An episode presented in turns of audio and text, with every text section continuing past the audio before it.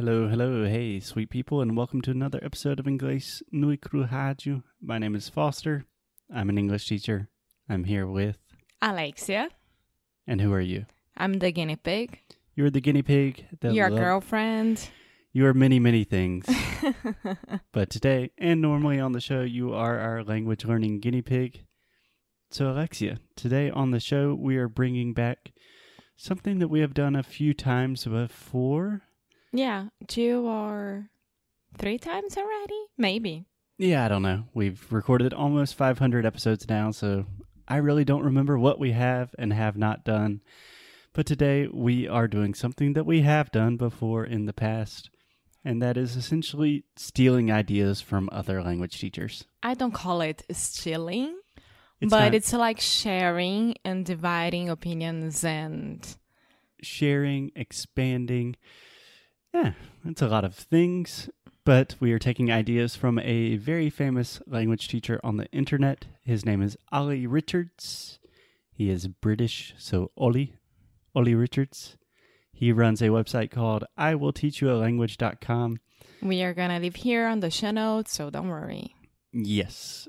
And he has this thing that he does called the rules of language learning, where he talks about kind of rules that he's learned over the years, principles that will make language learning easier.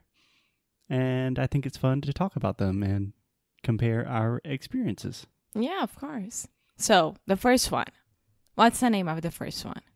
Okay, this is not the first one in Ollie's order, but the first one we're talking about today is called Keep Language Learning Outside of the Home. Yes, but when you are watching the video and you are understanding what he is explaining, he says that more or less that you if you are in an international relationship, for example, like us, hmm and the one of the people In- Sure. in this relationship is learning, for example, Portuguese or English, they shouldn't be learning from his or her partner and should be learning outside of the house, outside of the relationship. Yes. So that was a long, complicated way to say that essentially Ollie is disagreeing with the very common advice. You hear this a lot like, oh, if you really want to learn a language, get a girlfriend or get a boyfriend that speaks that language. And he is saying that that is not good advice for a lot of reasons, principally because it's really not fair for your partner also to be your language teacher. It can cause a lot of stress in your relationships, and that he suggests that you should learn languages just how everyone else does, using traditional ways that are not your partner. So, how do you feel about this, Alexia? As someone, we are in a relationship both linguistically and romantically. You're my language teacher, I'm your language teacher. What do you think about this? I think that sometimes it can be very, very exhausting for both of us. What? Nah, I'm like sometimes I'm I just want to speak and don't want to be corrected. And the same with you when you are speaking in Portuguese. no. but I mean, we are in the business, right? We are in the business of languages. We are in the business. And for us, it's natural that we are correcting each other and explaining how you should do it better and things like that. So it's not that hard for us. But for Okay. people who are not in the same situation and they need I don't know how to, how to explain that, but I think that it can be really hard. I agree. Do you want to hear my take on this? Uh-huh. I think it's a little bit different. So I think part of what makes our situation unique is the fact that I'm a language teacher and it doesn't matter what you say, I'm going to correct you. That's just something we have to live with. You're going to correct me. It's part of our lives. We're different than other people in that respect. But I think one of the reasons it worked for us and continues to work is when we met each other, I think our levels of each language were very similar. So your English was probably much better than my Portuguese, but we were already at a level where we could both speak, have conversations in both languages. It really didn't matter what language we are talking. And I think that's why it worked. Yes.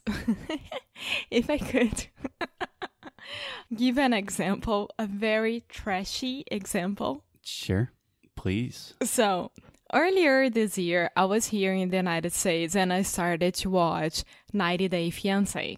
Okay. I don't know if this is something you need to admit publicly, but it's out there. I don't care. I, I started to watch it because I was like, huh, this is weird and this is very trashy, and I just want to spend time right now watching TV. So, but I was watching a lot of international couples because that's how it works, the show works. And most of the people are trying to go to the United States and stay here, right? Right. Brazilians, um, Italians. I don't remember. Just Brazilians and Italians. no, no, no, no. There were more. I don't remember. Yeah, we and got the point. one of the Brazilian girls, she could speak the basic, but she couldn't let herself.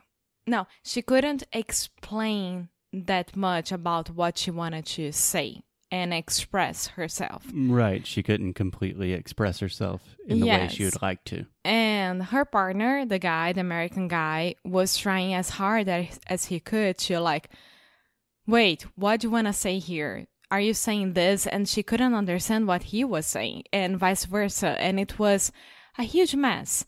And I was like, oh my God. How is that even possible? She needs an English teacher. He can't continue doing that. And it's like it's going to be harder and harder. It's horrible the way that it is right now. Yeah. So, what did you learn from that experience? That in this case, you should keep language learning outside the home? Yes, of course. And of course, that the partner should help the way that he or she can, like leaving post its in on the table saying table, chair, things like that, you know, but not be the teacher itself. Yeah. Yeah. So, I think with that example, two things come to mind. First, that's going to be a lot of work. If someone really only knows the basics, then they really need a language teacher. And that's going to cause a lot of stress on the relationship. It's not really going to be fair for the native speaker of the language because, on top of being a partner, they also have to be a language teacher. That's super stressful. And also, at that stage in the language learning process, there's a lot of things that just a normal native speaker would not be able to explain. You know, teaching someone a language is hard. Of course it is. So it really does require professional help in a lot of situations. Yes, and me as a Portuguese teacher that I do it, right? I Mhm. I don't teach from zero. I, Yeah. I, I teach only people who already know how to speak Portuguese and they only want a conversation class because it's so hard. Right. Helping someone improve their conversation compared to helping someone really like learn a language are totally different things. And I think one requires a language teacher, the other, a partner could be sufficient. Yeah. It's our case. Yeah. So I think that we pretty much agree with Ollie, but we also admit that we are kind of an exception to hi- his rule. Yeah. Yeah. of course. But we made a business from it as well. So Yeah. So, any advice for our listeners out there that might be in a relationship with an English speaker or any recommendations to Ollie? I think that if you are in an international relationship and you guys already know how to communicate with each other, that's fine. Continue like that. I think it's working. But if you if you are in a relationship that it's not working as language situation, please seek help. Yeah. and this will improve your relationship 100%. Right. Yeah. Language teachers are like therapists. Yes, I All know that. my language teachers out there, you know what I'm talking about. so, if you need help, get help. And I think that's it for today. What do you say? Yeah, of course. Okay, awesome. We will see you guys tomorrow. Bye.